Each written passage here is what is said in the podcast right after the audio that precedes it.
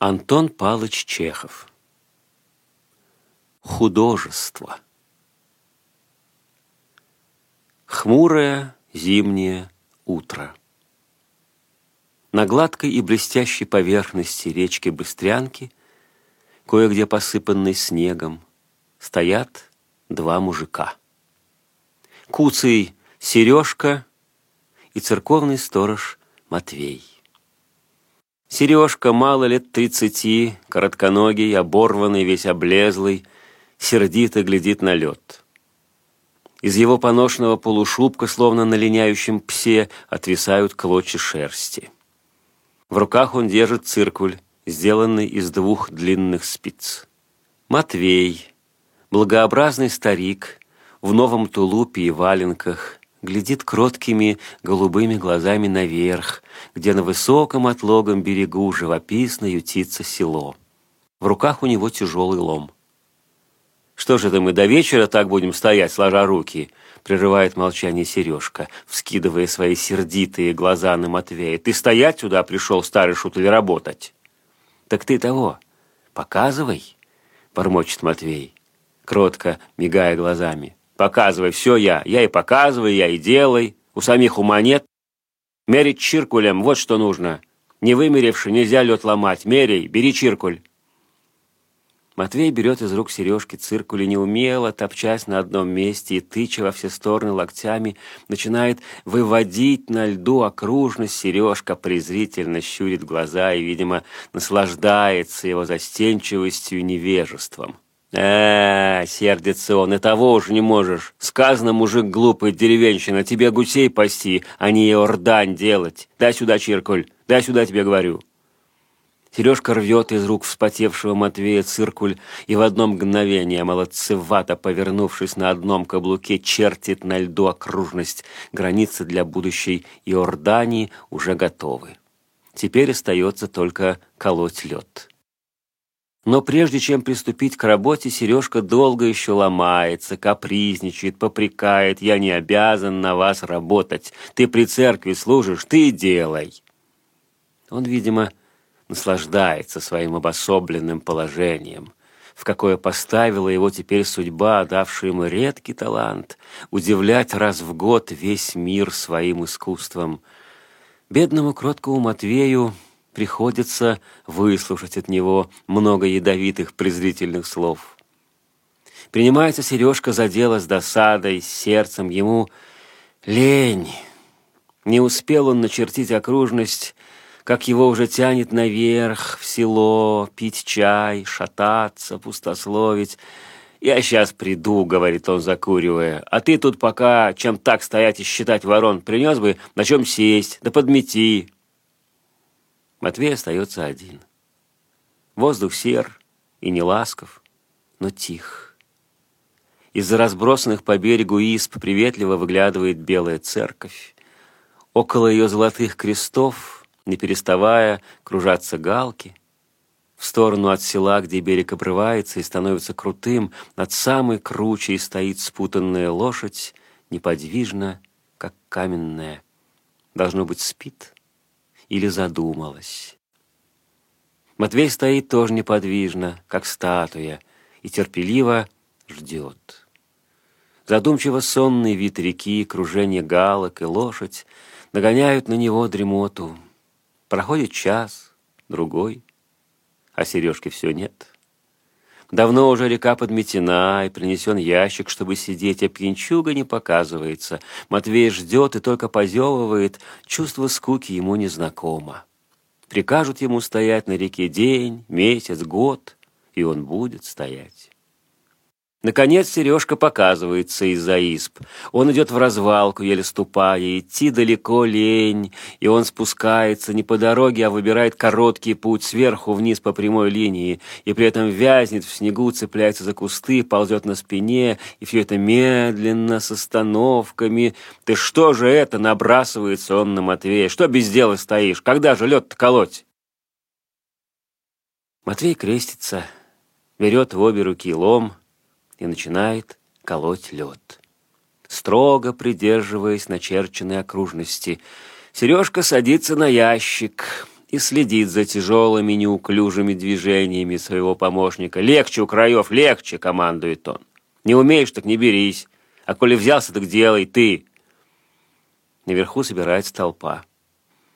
Сережка при виде зрителей еще больше волнуется. «Возьму и не стану делать», — говорит он, закуривая вонючую папиросу и сплевывая.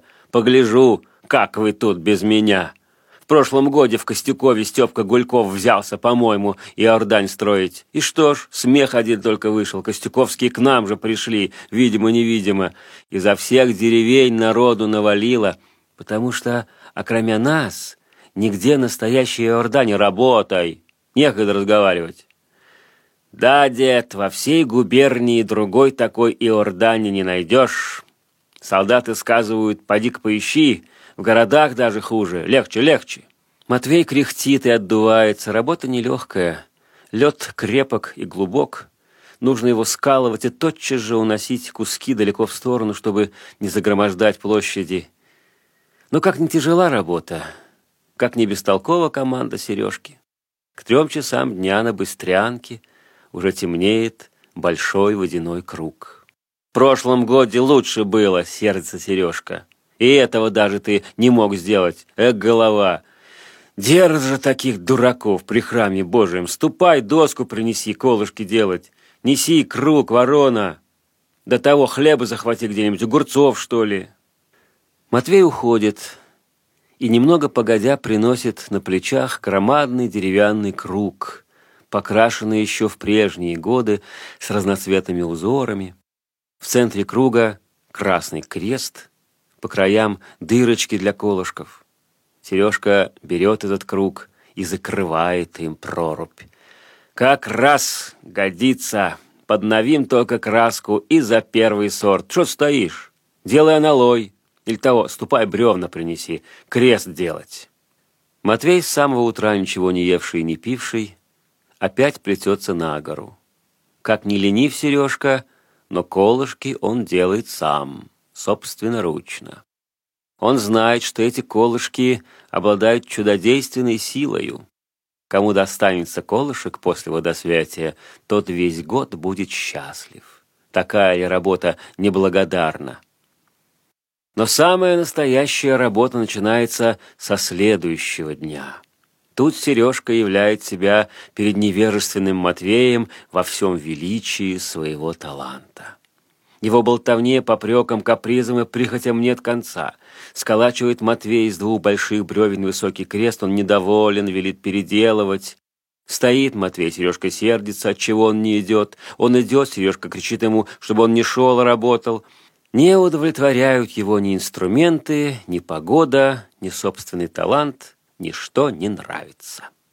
Матвей выпиливает большой кусок льда для аналоя, «Зачем же ты уголок отшиб?» — кричит Сережка и злобно таращит на него глаза. «Зачем же ты, я тебя спрашиваю, уголок отшиб?» «Прости, Христа ради, делай сызнова». Матвей перед снова, и нет конца его мукам. Около проруби, покрытой изукрашенным кругом, должен стоять аналой. На аналой нужно выточить крест и раскрытое Евангелие. Но это не все. За аналоем будет стоять высокий крест, видимый всей толпе и играющий на солнце, как осыпанный алмазами и рубинами, на кресте голубь, выточенный из льда. Путь от церкви к Иордании будет посыпан елками и можжевельником. Такова задача. Прежде всего Сережка принимается за аналой. Работает он трепугом, долотом и шилом. Крест на аналое, Евангелие и Петрохиль, спускающиеся с аналоя, удаются ему вполне. Затем приступает к голубю. Пока он старается выточить на лице голубя кроткость и смиренно мудрее, Матвей, поворачиваясь как медведь, обделывает крест, сколоченный из бревен. Он берет крест и окунает его в прорубь. Дождавшись, когда вода замерзнет на кресте, он окунает его в другой раз, и так до тех пор, пока бревна не покроются густым слоем льда. Работа нелегкая, требующая и избытка сил, и терпения. Но вот тонкая работа закончена. Сережка бегает по селу, как угорелый. Он спотыкается, бронится, клянется, что сейчас пойдет на реку и сломает всю работу. Это он ищет подходящих красок. Карманы у него полны охры, синьки, сурика, медянки — не заплатив ни копейки, он опрометью выбегает из одной лавки, бежит в другую, из лавки рукой подать в кабак, тут выпьет, махнет рукой, и, не заплатив, летит дальше, в одной избе берет он свекловичных бураков, в другой луковичной шелухи, из которой делает он желтую краску. Он бронится, толкается, грозит, и хоть бы одна живая душа огрызнулась.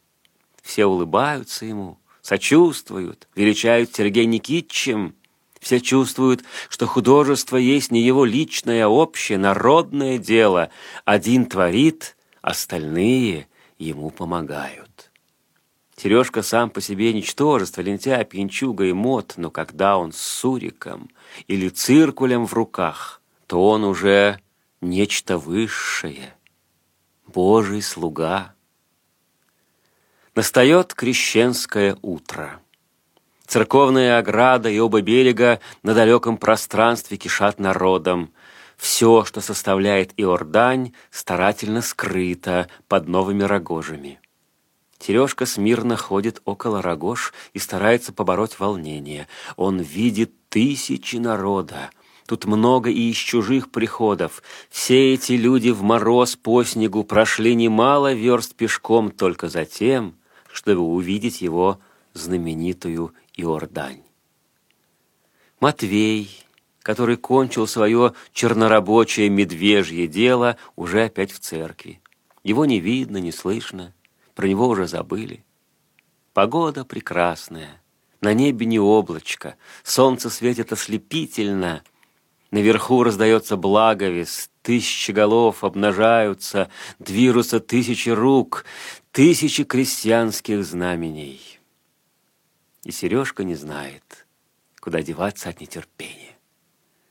Но вот, наконец, звонят к достойно, затем полчаса спустя на колокольне в толпе заметно какое-то волнение, из церкви одну за другую выносят хоругви, раздается бойкий, спешащий трезвон, Сережка, дрожащей рукой, сдергивает рогожи, и народ видит нечто необычайное.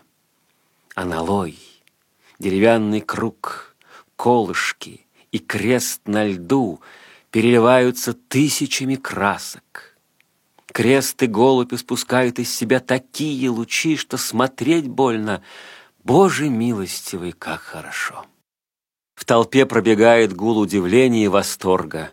Трезвон делается еще громче, день еще яснее — Хоругви колышутся и двигаются над толпой, точно по волнам. Крестный ход, сияя ризами иконы духовенства, медленно сходит вниз по дороге и направляется к Иордании. Машут колокольни руками, чтобы там перестали звонить. И водосвятие начинается. Служат долго, медленно, видимо, стараясь продлить торжество и радость общей народной молитвы тишина. Но вот погружают крест, и воздух оглашается необыкновенным гулом.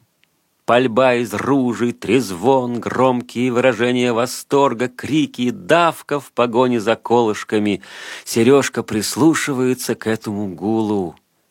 Видит тысячи устремленных на него глаз, и душа лентяя наполняется чувством славы и торжества. Ой, Иордане, крещающийся тебе,